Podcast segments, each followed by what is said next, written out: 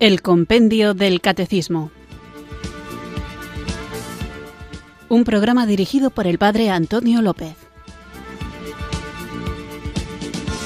Muy buenas tardes, queridos oyentes de Radio María. Recibido un cariñoso saludo desde Irurzun, en Navarra, quienes sintonizáis una tarde más esta emisora que cambia vidas, Radio María, para acudir a la cita diaria que tenemos con la formación católica en la que vamos creciendo guiados por el libro que da título y hace de guion a nuestro programa que es el Compendio del Catecismo. Este espacio en el que vamos respondiendo, creo que de manera profunda, al menos intento que así sea, a las preguntas que esta joya nos ofrece. Y muchas veces el tono en el que hago el programa, así me lo han dicho alguna vez y creo que tienen razón, es un poco apologético en el sentido de que incluso cuando hago la introducción habitualmente hablo de la necesidad no solo de conocer, vivir y compartir el Evangelio, sino también de defenderlo. Y es que uno puede preguntarse por qué la Iglesia es tan atacada.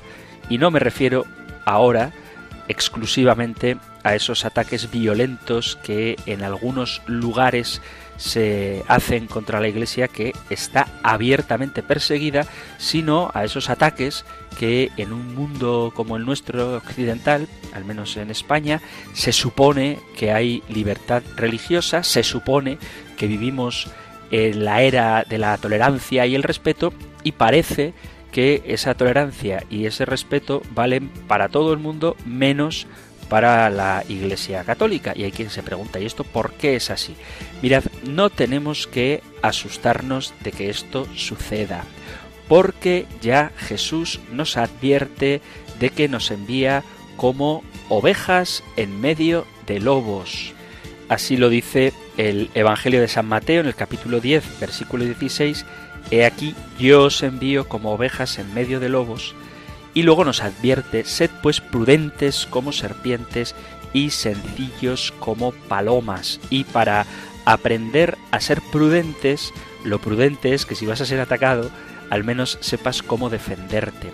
Y la sencillez no significa pusilanimidad. La sencillez significa, en este caso, el ser capaces de exponer de una manera sencilla la verdad del Evangelio y para poder exponerla de manera sencilla la tenemos que conocer.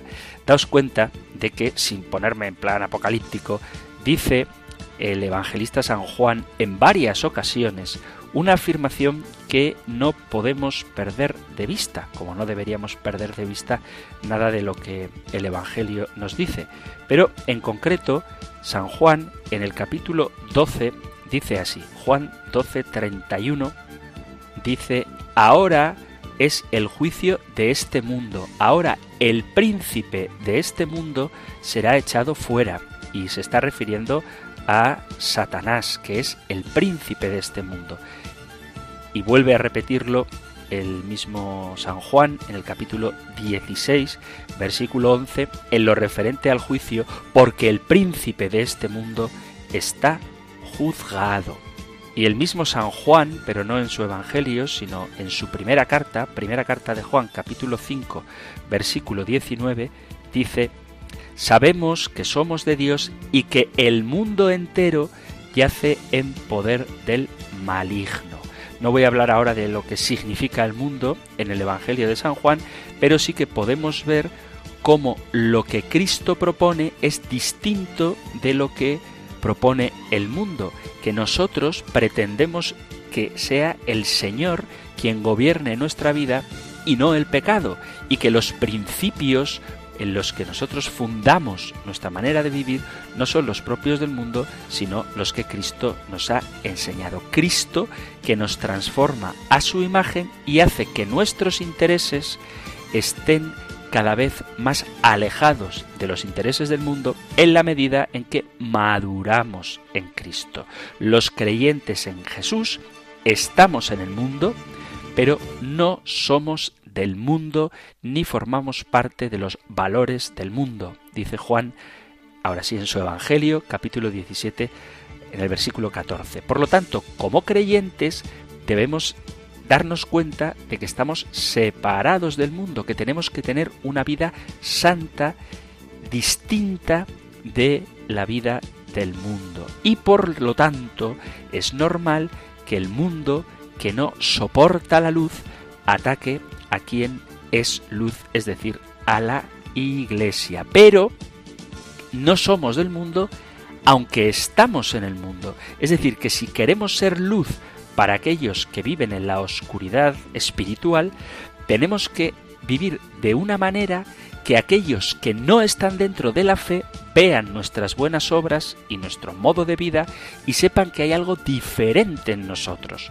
Los cristianos hacemos todo lo posible para vivir, pensar y actuar como aquellos que conocen a Cristo incluso hasta el punto de que por nuestras obras nos conozcan y debemos mostrar la vida del Espíritu Santo, el fruto del Espíritu Santo en nosotros. Estar en el mundo significa que podemos disfrutar de las cosas del mundo como la creación, la amistad, la música, la alimentación agradable al paladar siempre que cuidemos también nuestra salud, un montón de cosas buenas que Dios nos ha dado porque Él es el creador del mundo, pero no podemos sumergirnos en aquello que el mundo, como lo opuesto al Evangelio, valora, ni tenemos que poner nuestra meta en los placeres del mundo. Nosotros estamos llamados a ser adoradores de Dios y en Él encontramos nuestro gozo. Por eso, por ese contraste entre los valores del mundo y los valores del reino de Dios o los valores del Evangelio, es que la Iglesia es atacada. Y bendita sea, porque el día en que no seamos atacados, ese mismo día será que nos hemos identificado con el mundo de tal manera que ya no resultemos molestos. Y ser molesto no quiere decir que tengamos que ir a picar a la gente, simplemente con nuestras actitudes, con nuestra fe, con nuestra esperanza, con nuestra caridad, entendidas como virtudes teologales, tenemos que ser luz y cuando alguien está acostumbrado a la oscuridad, si de pronto sale la luz, le duelen los ojos. Y en ese sentido creo que esta es la justificación más profunda de por qué la Iglesia sigue siendo todavía hoy, incluso en los países en los que hay libertad religiosa, tan perseguida.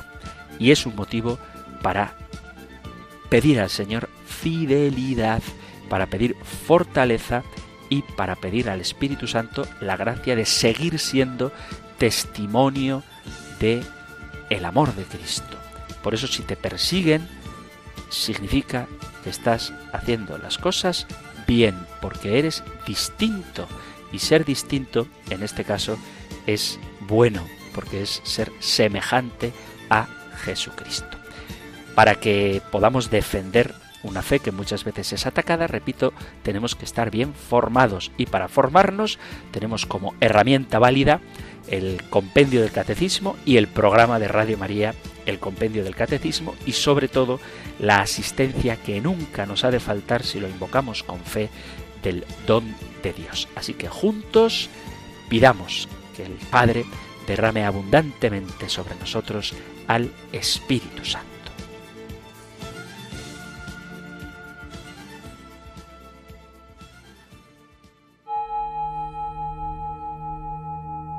Ven Espíritu,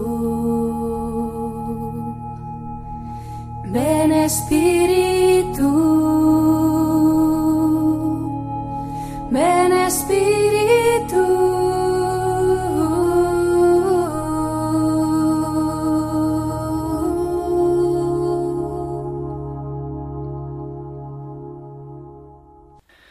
Ven Espíritu Santo, entra en mi mente en esta locura de mis pensamientos que me perturban. Pacifícame este interior inquieto. Ayúdame a dominar y serenar mis pensamientos para que reine en mí tu paz. Ven Espíritu Santo a dominar mi mente con tu santísima calma. Armoniza ese mundo de mi mente y llévate lejos todo pensamiento que provoque angustias o nerviosismos, tristezas o inquietudes inútiles. Ven Espíritu Santo. Toma esas imágenes alocadas que dan vueltas dentro de mí para que pueda reflexionar serenamente, orar bien y avanzar sin preocupaciones que no valen la pena. Ven Espíritu Santo y lléname de pensamientos bellos que me ayuden a vivir.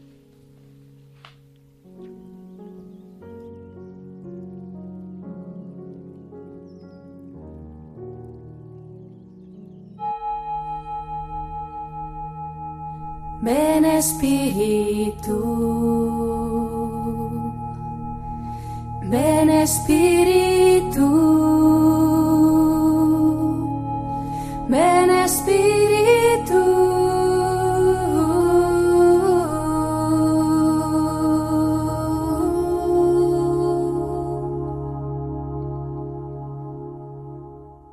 Invocado el Espíritu Santo, vamos allá con nuestro nuevo programa de hoy y precisamente hablaba de la iglesia perseguida y una de las figuras más perseguidas dentro de la iglesia, sobre todo en nuestro contexto cultural, es la figura de los buenos, de los obispos. Y esto tiene que ver, lo de los obispos, con lo que estamos tratando en los últimos programas del compendio del catecismo, donde hablábamos de la apostolicidad de la Iglesia. Una de las notas de la Iglesia, la Iglesia es una santa, católica y apostólica y hablábamos de cómo la Iglesia es precisamente apostólica por su origen, porque fue constituida sobre el fundamento de los apóstoles, por su enseñanza, que es la misma enseñanza de los apóstoles, y por la estructura de la Iglesia en cuanto que es instruida, santificada y gobernada por los apóstoles cuyos sucesores son los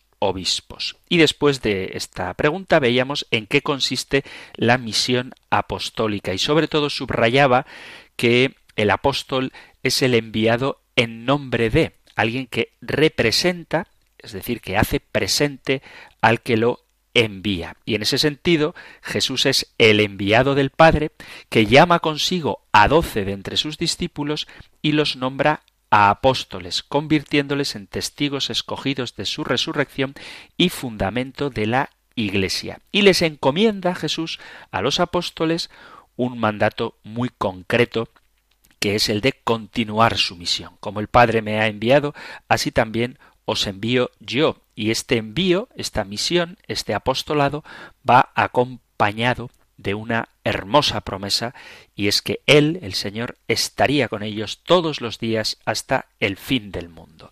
Vamos a continuar con la apostolicidad de la Iglesia, con un tema que me parece muy interesante y no exento de polémica, sobre todo en relación con los cristianos no católicos, que es la sucesión apostólica. Este punto lo podéis encontrar en el Catecismo Mayor en los números 861 al 865. Nosotros escuchamos ahora la pregunta número 176 del compendio del Catecismo. Número 176. ¿Qué es la sucesión apostólica? La sucesión apostólica es la transmisión, mediante el sacramento del orden, de la misión y la potestad de los apóstoles a sus sucesores los obispos. Gracias a esta transmisión, la Iglesia se mantiene en comunión de fe y de vida con su origen, mientras a lo largo de los siglos ordena todo su apostolado a la difusión del reino de Cristo sobre la tierra. Veamos entonces qué es la sucesión apostólica. La sucesión apostólica es la continuación a lo largo de los siglos del ministerio, del servicio apostólico en todo lo que tiene de transmisible, es decir, hay cosas que no se pueden transmitir, como por ejemplo el hecho de que sean testigos directos de la vida de Jesús, que hayan compartido en su vida terrenal, que hayan escuchado directamente sus enseñanzas, que hayan sido testigos sensibles, presenciales de sus enseñanzas, de su pasión y, sobre todo, de su resurrección. En ese sentido, se dice que es la continuación a lo largo de los siglos del ministerio apostólico en todo lo que tiene de transmisible, a través de los obispos que heredan la misma misión de los apóstoles y la llevan a cabo dentro de la Iglesia. Y esto tiene mucho que ver con la continuación de la Iglesia hasta el final de los tiempos. Dice el Concilio Vaticano II, esta divina misión confiada por Cristo a los apóstoles ha de durar hasta el fin de los siglos, puesto que el Evangelio que ellos deben transmitir es en todo tiempo el principio de vida para la Iglesia, por lo cual los apóstoles, en esta sociedad jerárquicamente organizada, tuvieron cuidado de establecer sucesores. Por lo tanto, es fácil entender que hay unos elementos que son comunes a la sucesión apostólica, que es el Evangelio y luego la misión de transmitir el Evangelio. El Evangelio está presente en la Iglesia en la medida en que siempre haya en ella personas que anuncien el Evangelio, que por una sucesión ininterrumpida se remonta hasta los apóstoles. La apostolicidad se entiende entonces como que la doctrina del Evangelio es la que recibimos de los apóstoles y las personas que nos transmiten este Evangelio han recibido la autoridad ininterrumpidamente por la imposición de las manos de los apóstoles. Esto, como decía hace un rato, no está exento de polémica, porque es muy fácil encontrar a personas que se llaman cristianas que afirman erradamente ¿vale? Que ahora nadie corte el programa porque voy a decir lo que dicen los que no creen en la sucesión apostólica. Quienes atacan la sucesión apostólica lo hacen atacando primeramente la autoridad de Pedro como primado, como príncipe, como superior, como líder de los demás apóstoles. De la figura del Papa, de Pedro, hablaremos más adelante. Pero lo que argumentan quienes se oponen a la doctrina de la sucesión apostólica es que, según ellos, ni en la Sagrada Escritura ni en ningún deseo de Jesús aparece esta idea de la sucesión apostólica. Y niegan, para negar la sucesión apostólica, que San Pedro sea supremo, superior a los demás apóstoles. Evidentemente, ellos, los protestantes, los que niegan la sucesión apostólica, aceptan que los apóstoles tenían un papel fundamental en la primera comunidad cristiana, aceptan también que Pedro tenía un papel fundamental en la primera comunidad cristiana, pero niegan que esa autoridad de Pedro y los apóstoles se haya transmitido a sus sucesores. Como si al finalizar la vida terrenal de los apóstoles, esta autoridad que ellos recibieron hubiese muerto con ellos mismos. Esta es la doctrina no católica. Vamos a ver ahora qué es lo que la Sagrada Escritura nos dice a propósito de la sucesión apostólica y qué es lo que la tradición nos enseña sobre la sucesión apostólica. Entonces, en el Nuevo Testamento, ¿hay algún pasaje donde se diga explícitamente yo, apóstol Andrés, por la autoridad que me ha sido conferida de parte de Cristo, declaro que Atanasio es mi sucesor solemnemente? Eso no lo vamos a encontrar en la Sagrada Escritura. Pero no hace falta que haya una frase explícita para mantener la doctrina de la sucesión apostólica. Simplemente, si nos fijamos en lo que de hecho hicieron, no en las frases que pronunciaron, sino en lo que hicieron, nos vamos a dar cuenta de que sí había en ellos la intención de establecer sucesores, es decir, personas, hombres, que guiasen a las distintas comunidades, a las iglesias locales, con la autoridad recibida de los apóstoles. Si cogemos la palabra de Dios, que tiene que ser siempre nuestra referencia, y la leemos sin prejuicios, veremos que el oficio, la tarea que Jesús encomienda a los apóstoles es la de regir, enseñar y santificar a la Iglesia de Dios. Y evidentemente esta tarea no puede terminar con la muerte de los apóstoles, porque el deseo de Jesús, explícitamente manifestado, es que la Iglesia permanezca hasta el fin de los tiempos y que el Evangelio sea predicado a toda criatura, y que habría de llevarse hasta los confines de la tierra. Esto lo encontráis tanto en el final del Evangelio de San Mateo como en el final del Evangelio de San Marcos como en el principio del Evangelio de San Lucas. Cuando Jesús manda predicar a los apóstoles, os leo la versión de San Mateo,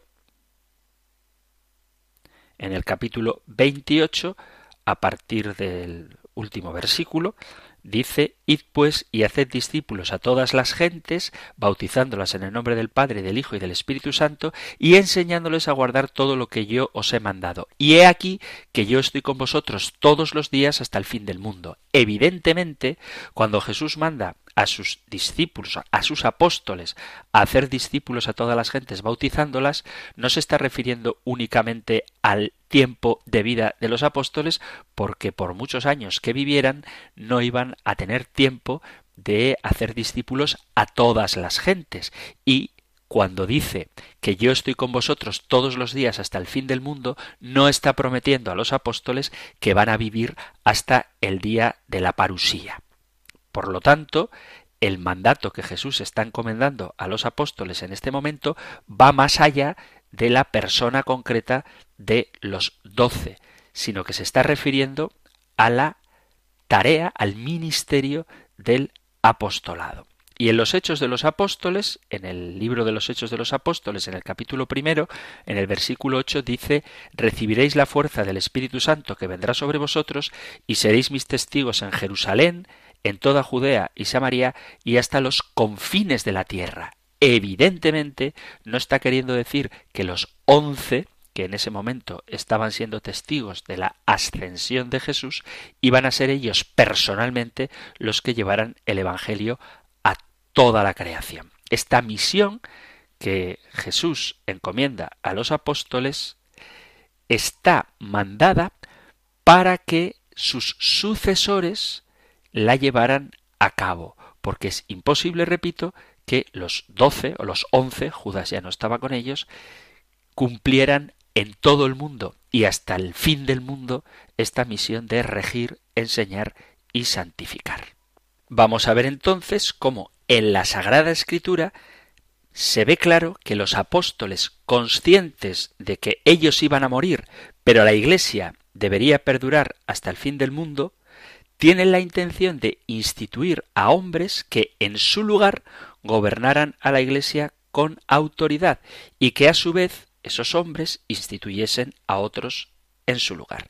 Y a esto es a lo que llamamos sucesión apostólica. Sucesión apostólica que parte de los apóstoles no por voluntad propia, sino movidos por el Espíritu Santo y muy probablemente por instrucciones que seguramente el propio Cristo les dio.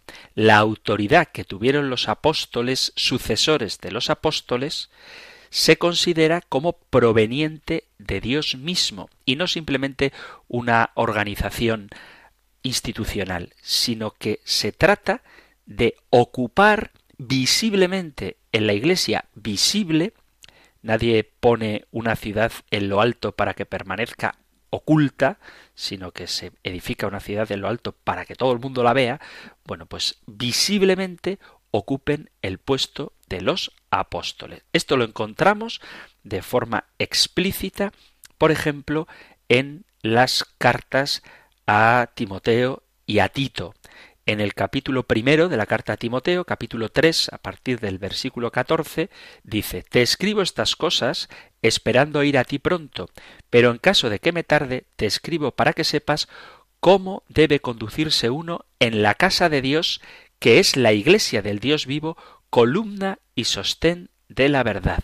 Y luego dice en el capítulo quinto de la carta a Timoteo, te encargo solemnemente en la presencia de Dios y de Cristo Jesús y de sus ángeles escogidos, que conserves estos principios sin prejuicios, no haciendo nada con espíritu de imparcialidad. Y de hecho, a Timoteo le da autoridad de nombrar a otros para que estén al frente de la Iglesia. Dice en este caso la carta a Tito, capítulo 1, versículo 5. Por esta causa te dejé en Creta, para que pusieras en orden lo que queda y designaras ancianos en cada ciudad como te mandé. Y luego a Timoteo, capítulo 5, versículo 22, no impongas las manos sobre nadie con ligereza, compartiendo así la responsabilidad por los pecados de otros. Guárdate libre de pecado. Y luego también a Timoteo, capítulo 2, segunda carta a Timoteo, segunda carta a Timoteo, capítulo 2, versículo 2, le dice, y todo lo que has oído de mí en la presencia de muchos testigos, eso encarga a hombres fieles que sean idóneos para enseñar también ellos a otros.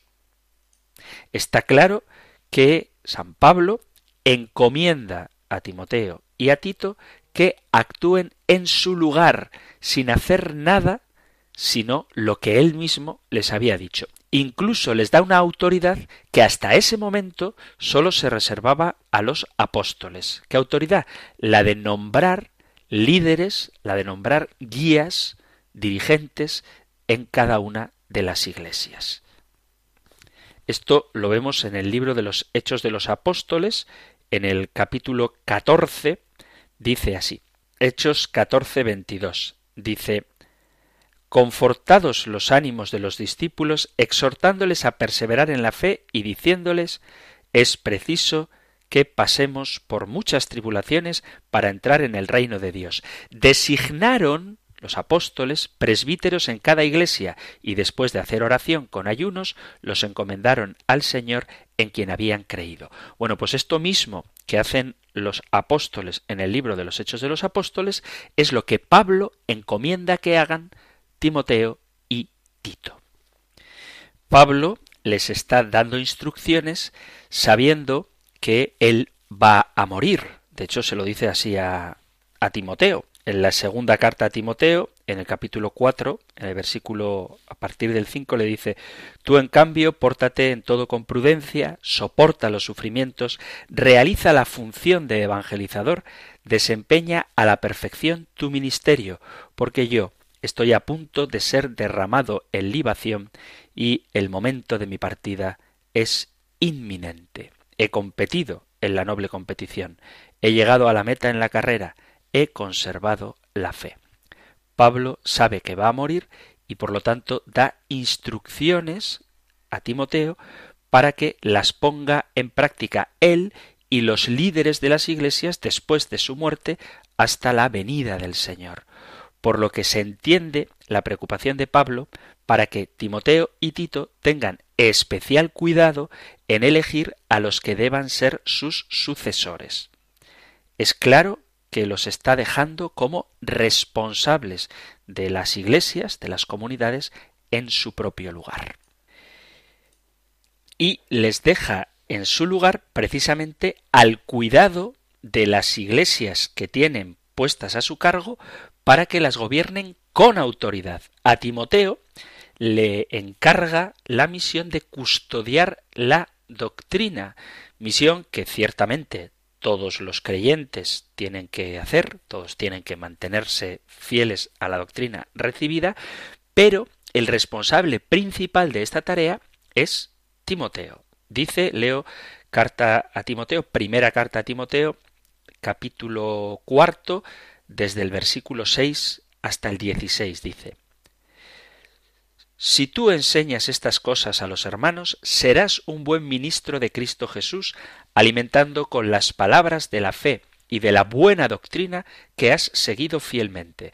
Rechaza en cambio las fábulas profanas y los cuentos de viejas. Ejercítate en la piedad. Los ejercicios corporales sirven para poco.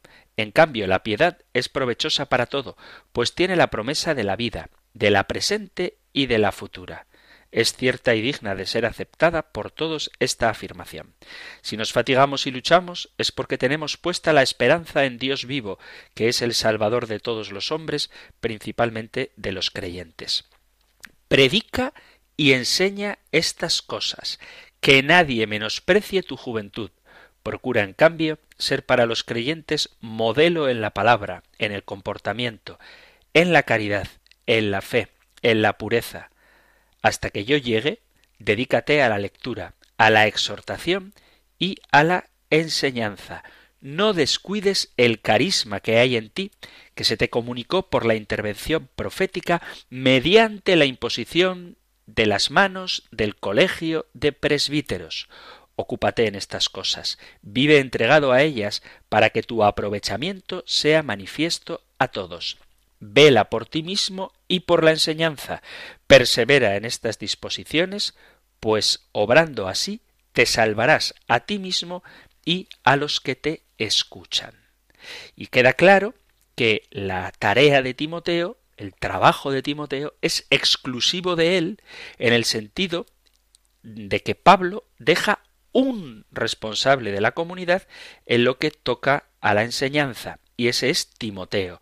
Los demás escuchan esas enseñanzas, como hemos leído. Vela por ti mismo y por las enseñanzas, pues obrando así te salvarás a ti mismo y a los que te escuchan. Y luego continúa en esta misma línea, en el capítulo sexto de la carta a Timoteo, le dice, primera Timoteo 6, Dice, si alguno enseña otra cosa y no se atiene a las sanas palabras de nuestro Señor Jesucristo y a la doctrina que es conforme a la piedad, está cegado por el orgullo y no sabe nada, sino que padece la enfermedad de las disputas y contiendas de palabras, de donde proceden las envidias, discordias, maledicencias, sospechas malignas, discusiones sin fin propias de gentes que tienen la inteligencia corrompida, que están privadas de la verdad y que piensan que la piedad es un negocio. Y ciertamente es un gran negocio la piedad, con tal de que se contente con lo que tiene, porque nosotros no hemos traído nada al mundo y nada podremos llevarnos de él. Mientras tengamos comida y vestido, estemos contentos con eso. Los que quieren enriquecerse caen en la tentación, en el lazo y en muchas codicias insensatas y perniciosas que hunden a los hombres en la ruina y en la perdición, porque la raíz de todos los males es el afán de dinero, y algunos, por dejarse llevar de él, se extraviaron de la fe y se atormentaron con muchos dolores. Tú, en cambio, hombre de Dios, huye de estas cosas, corre al alcance de la justicia, de la piedad, de la fe, de la caridad, de la paciencia en el sufrimiento, de la dulzura combate el buen combate de la fe, conquista la vida eterna a la que has sido llamado y de la que hiciste aquella solemne profesión delante de muchos testigos.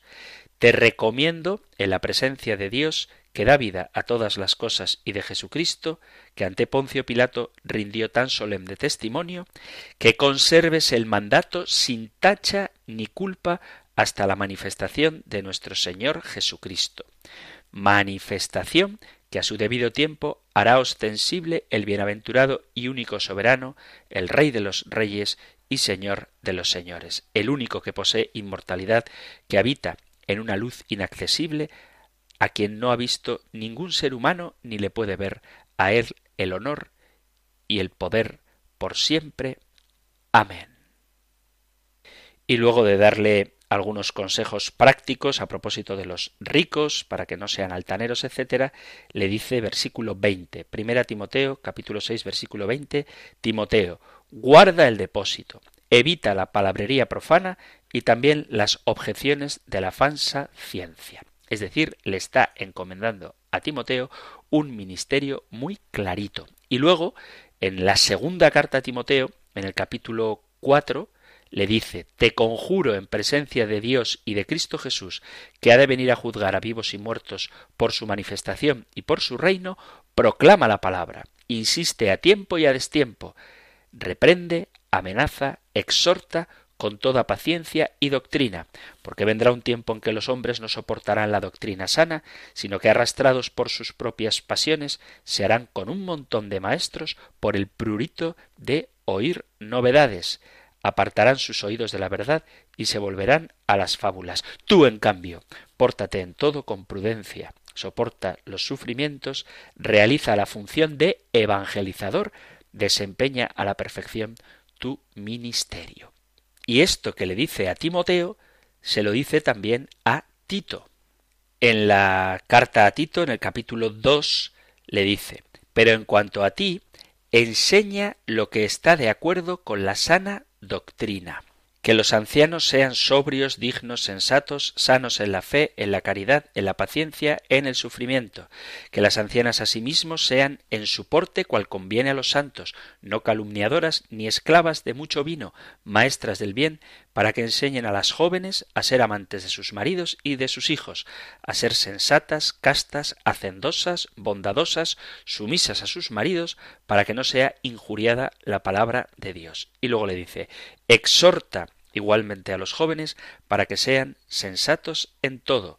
Muéstrate dechado de buenas obras, pureza de doctrina, dignidad, palabra sana, intachable, para que el adversario se avergüence, no teniendo nada malo que decir contra nosotros.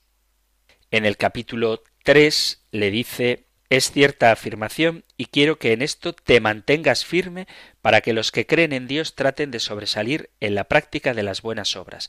Esto es bueno y provechoso para los hombres. Hay que recordar que esta autoridad para enseñar era la tarea propia, el ministerio propio de los apóstoles. Y esa misma autoridad que leemos en los Hechos de los Apóstoles en el capítulo 6, cuando dice los doce convocaron en la asamblea de los discípulos y dijeron No parece bien que nosotros abandonemos la palabra de Dios por servir a las mesas, por lo tanto, hermanos, buscad entre vosotros a siete hombres de buena fama, llenos de espíritu y sabiduría, y los pondremos al frente de este cargo mientras que nosotros nos dedicaremos a la oración y al ministerio de la palabra. Bueno, pues esta vocación de dedicarse a la oración y ministerio de la palabra que es propia de los apóstoles es la que reciben ahora Timoteo y Tito como sucesores de los apóstoles. De hecho, en la primera carta a Timoteo, en el capítulo 2, desde el versículo primero en adelante, le da instrucciones a Timoteo de cómo debe ser el culto de los cristianos para que él, Timoteo, lo supervise y no permita que las cosas se hagan de cualquier manera. San Pablo trata de transmitir a Timoteo y a Tito asuntos importantes del gobierno de la Iglesia, como por ejemplo cuáles son las cualidades que deben tener los que quieran servir como obispos, diáconos o presbíteros, y además cómo deben ser considerados si son acusados y llevados a juicio. Todas estas cosas que corresponden a la persona que tiene autoridad. Lo podéis leer en la carta a Timoteo, en el capítulo 3, en el capítulo 5, en la segunda carta a Timoteo en el capítulo 2, en la carta a Tito en el capítulo primero y capítulo segundo. También les encomienda el resto de la comunidad, los ancianos, las jóvenes, las doncellas, las viudas, los adolescentes, los esclavos, reciben instrucciones Timoteo y Tito de cómo deben comportarse los demás miembros de la comunidad. Y les enseña cómo deben ser amonestados y cómo deben ser excluidos de la comunidad los herejes. Al hombre que cause divisiones, le dice a Tito capítulo 3, después de la primera y segunda amonestación, deséchalo, sabiendo que ese tal es perverso y peca, habiéndose condenado a sí mismo. Resumiendo, Timoteo y Tito son instituidos por Pablo para gobernar con autoridad las comunidades, las iglesias. Una iglesia que es visible, una iglesia que puede disciplinar, incluso, como acabo de leer, puede excomulgar a quien crea divisiones. Esto es un pasaje. Este, quiero decir, las cartas a Timoteo y la carta a Tito es un pasaje, son varios textos bíblicos que confirman la doctrina de la sucesión apostólica. Y de hecho, Timoteo y Tito y todos los demás que vinieron después reciben la autoridad a través de la imposición de manos por parte del apóstol, cosa que lleva siempre la gracia de Dios que te concede para llevar a cabo el oficio que acabas de recibir.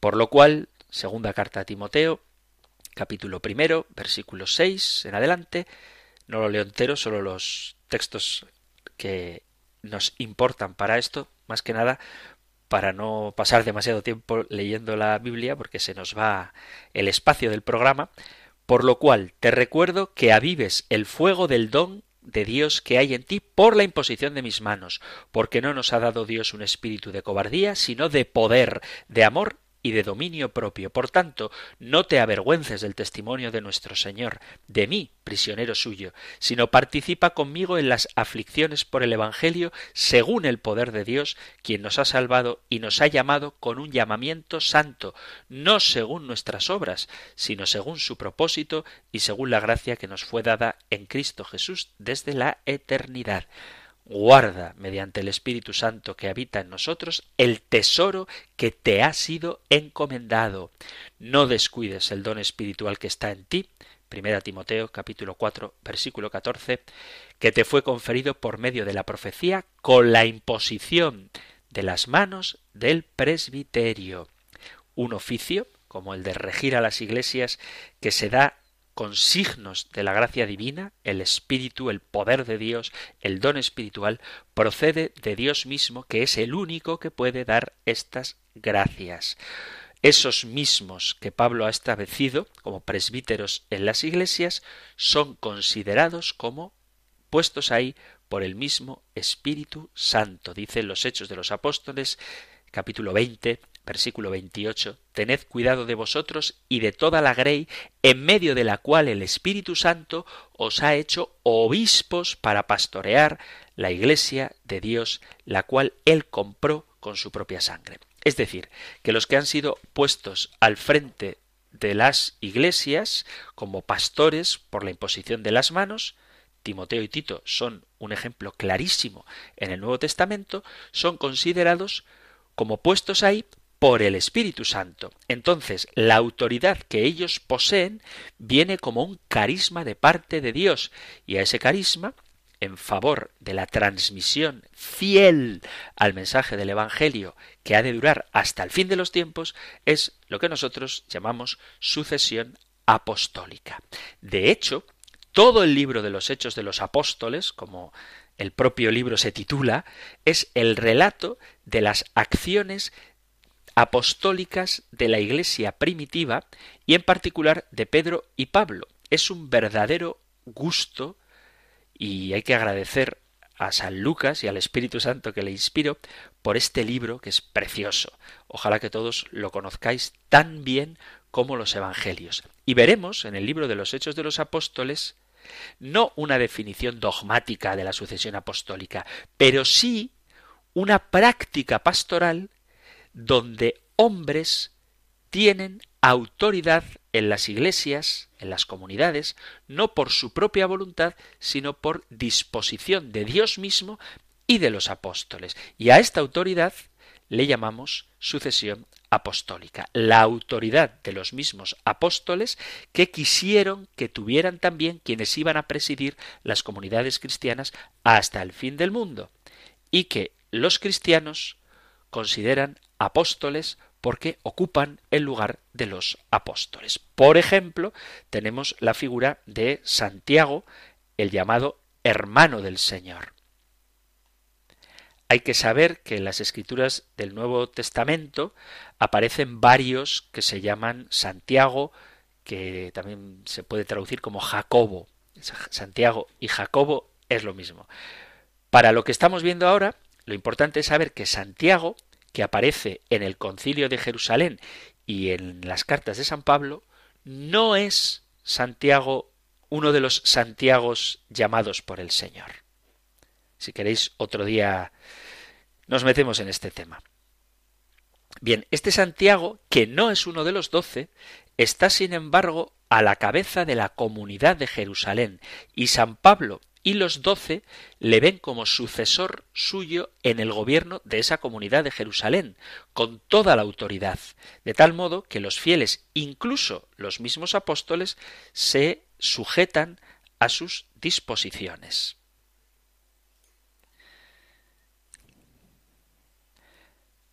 Lo podemos leer en el capítulo 12 de los Hechos de los Apóstoles. Y haciéndoles señal con la mano para que guardaran silencio, San Pedro, les contó cómo el Señor lo había sacado de la cárcel y les dijo Informad de estas cosas a Santiago y a los hermanos.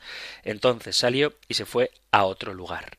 Es importante la figura de Santiago como líder, como pastor de la comunidad de Jerusalén que debe ser avisado del evento extraordinario de la liberación de Pedro. ¿Por qué? Pues porque se trata del pastor de esa comunidad de Jerusalén, un pastor a quien el propio Pedro reconoce. Y en el capítulo 15 de los Hechos de los Apóstoles, a partir del versículo 13, leemos Cuando terminaron de hablar, Santiago respondió diciendo Escuchadme, hermanos. Simón ha relatado cómo Dios al principio tuvo a bien tomar de entre los gentiles un pueblo para su nombre, y con esto concuerdan las palabras de los profetas, tal y como está escrito, después de esto volveré y reedificaré el tabernáculo de David que ha caído y reedificaré sus ruinas, y lo levantaré de nuevo, para que el resto de los hombres busque al Señor, y todos los gentiles que son llamados por mi nombre, dice el Señor, que hace saber todo esto desde tiempos antiguos. Por tanto, yo juzgo que no molestemos a los que de entre los gentiles se convierten a Dios, sino que les escribamos que se abstengan de las cosas contaminadas por los ídolos, de fornicación, de lo estrangulado y de sangre, porque Moisés desde generaciones antiguas tiene en cada ciudad quienes lo prediquen, pues todos los días de reposo es leído en la sinagoga. Sabemos que esta intervención de Santiago es decisiva en el concilio de Jerusalén y se trata de decidir sobre lo que es necesario o no para la salvación. O sea, daos cuenta de qué autoridad tiene este hombre que no es uno de los doce y que está a la cabeza de la iglesia de Jerusalén. Luego, en la carta que envían a las comunidades, se dice que pareció bien al Espíritu Santo y a nosotros. Esto es del Hechos de los Apóstoles capítulo 15. Son palabras que están llenas de significado, porque ese nosotros no son sólo los doce, sino también Santiago y los ancianos que se habían reunido para deliberar sobre este asunto en el concilio de Jerusalén. De modo que tenemos ya en la época apostólica que algunos hombres actuaban con autoridad sobre cuestiones de fe y de gobierno, cosa que continúa haciéndose incluso cuando los apóstoles, los doce, van muriendo. Y esto es lo que la Iglesia católica reconoce como sucesión apostólica. Dice San Lucas, también en los Hechos de los Apóstoles, en el capítulo 21, a partir del versículo 15, otro pasaje donde vemos la autoridad de Santiago y de los demás ancianos. Dice, después de esos días nos preparamos y emprendimos el camino hacia Jerusalén, y nos acompañaron también algunos de los discípulos de Cesarea, quienes nos condujeron a Masón de Chipre, un antiguo discípulo con quien deberíamos hospedarnos. Cuando llegamos a Jerusalén, los hermanos nos recibieron con regocijo, y al día siguiente Pablo fue con nosotros a ver a Santiago y a los otros ancianos que estaban presentes, y después de saludarlos, comenzó a referirles una por una las cosas que Dios había hecho entre los gentiles por su ministerio. Y ellos, cuando lo oyeron, glorificaban a Dios y le dijeron Hermano, ya ves cuántos miles hay entre los judíos que han creído y todos son celosos de la ley, y se les ha contado acerca de ti, que enseñas a todos los judíos entre los gentiles que se aparten de Moisés, diciéndoles que no circunciden a sus hijos ni observen las tradiciones. Entonces, ¿qué es lo que se debe hacer? Porque sin duda la multitud se reunirá, pues oirán que has venido. Por tanto, haz esto que te decimos.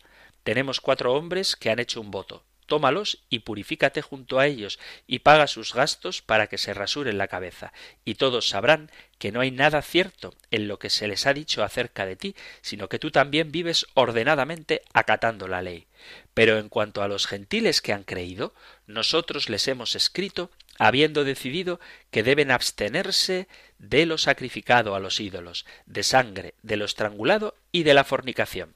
Entonces Pablo tomó consigo a los hombres y al día siguiente, purificándose junto a ellos, fue al templo notificando de la terminación de los días de purificación hasta que el sacrificio se ofreciera por cada uno de ellos. Entonces vemos aquí que Pablo, que era apóstol no por designio humano, como dice él mismo en la carta a los Gálatas en el saludo inicial, Gálatas 1.1, sino por voluntad directa de Jesucristo, que había recibido el Evangelio directamente del Señor, pues bueno, este San Pablo va a ver a Santiago, con quien estaban también los ancianos.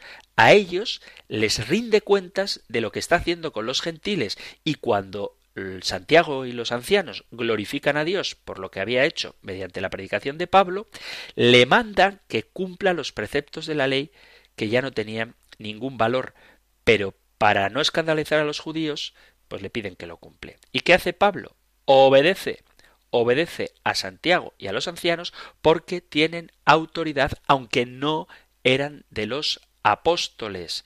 San Pablo dice en la carta a los Gálatas, en el capítulo 2, que Santiago junto a Pedro y Juan eran considerados columnas de la Iglesia. Y repito que este Santiago no es uno de los doce. Y si os interesa, como podéis enviar vuestras preguntas, pues ya haremos un estudio sobre quién era este Santiago que no era uno de los doce. De modo que los apóstoles mismos reconocían a uno que no era apóstol, a Santiago, y también a los demás ancianos como pastores valiosos de la iglesia de Jerusalén con autoridad. Por eso no hay duda de que la autoridad de los apóstoles se mantiene también en sus sucesores. Y además esta autoridad de la que habla San Pablo cuando se refiere a la palabra no se está refiriendo a la Biblia, porque cuando San Pablo escribe sus cartas no existía el Nuevo Testamento escrito. Cuando dice que hay que recurrir a las enseñanzas de los ancianos, no se está refiriendo a la Biblia ni tampoco a la palabra de Dios en el Antiguo Testamento, sino se está refiriendo a la autoridad de los apóstoles. También en el Apocalipsis se habla de los ángeles de la Iglesia, que esos ángeles pueden ser los obispos de las respectivas iglesias que tienen la responsabilidad de guiarlas y por eso reciben la alabanza o en muchos casos también el reproche de Jesús. La escritura, los textos de la palabra de Dios nos hablan de cuál es la disciplina de la Iglesia en los últimos años de los apóstoles y en los primeros de los sucesores de los apóstoles. Y podemos ver claramente que los apóstoles establecieron obispos, presbíteros y diáconos como sucesores en distinto grado para gobernar a las iglesias imponían las manos a hombres selectos para que con autoridad gobernasen al pueblo de Dios, enseñasen la doctrina y administrasen el culto. En una palabra, como dicen los Hechos de los Apóstoles, para que cuidasen de la grey en la que el Espíritu Santo lo había establecido como obispos para pastorear a la Iglesia de Dios. Hechos de los Apóstoles 20-28. No aparece ciertamente la expresión sucesión apostólica en las Escrituras, pero tampoco aparece la palabra Santísima Trinidad, ni la palabra Adviento o Navidad, y sin embargo eso no significa que no sean doctrinas bíblicas. Podemos estar seguros de que los apóstoles tuvieron la intención, y de hecho así lo hicieron, de establecer en las distintas comunidades, en las distintas iglesias, sucesores que debían cuidar de la grey y que a su vez debían nombrar a otros hasta que el Señor retornara en gloria. Este es el modo con el que el Espíritu Santo no permite que el Evangelio de Dios se corrompa con el paso del tiempo, las modas, las doctrinas erradas o la debilidad humana y para que no seamos devorados por lobos disfrazados de ovejas. Quien nos cuida, quien nos pastorea, quien nos defiende, son los sucesores de los apóstoles, es decir, los obispos en comunión con el Papa. Y ya se ha terminado nuestro tiempo para el programa de hoy. Si queda algo en el tintero, si hay alguna cosa que no haya quedado del todo clara, si queréis hacer alguna pregunta, alguna aclaración, dar algún testimonio, cualquier cosa que queréis compartir, sabéis que Radio María tiene a vuestra disposición la posibilidad de compartir con los programas, también con este del compendio del catecismo, y lo podéis hacer en el correo electrónico compendio arroba radiomaria.es, compendio arroba radiomaria.es o en el número de teléfono para WhatsApp 668 594 383 668 594 383. Terminamos recibiendo la bendición del Señor. El Señor te bendiga y te guarde, el Señor ilumine su rostro sobre ti y te conceda su favor, el Señor te muestre su rostro y te conceda la paz. Muchísimas gracias por estar ahí, gracias por escuchar el compendio del catecismo y si queréis, volveremos a encontrarnos en un próximo programa. Un fuerte abrazo. El compendio del catecismo un programa dirigido por el padre Antonio López.